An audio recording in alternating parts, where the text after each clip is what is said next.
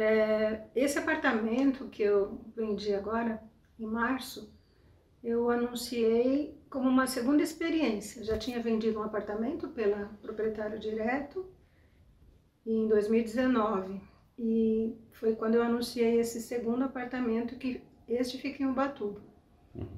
E durante esse, esse período eu também anunciei por meio de imobiliárias, por três imobiliárias. Então foi um, uma venda mais demorada, porque ele pegou os dois anos da pandemia, né, que os negócios ficaram meio suspensos.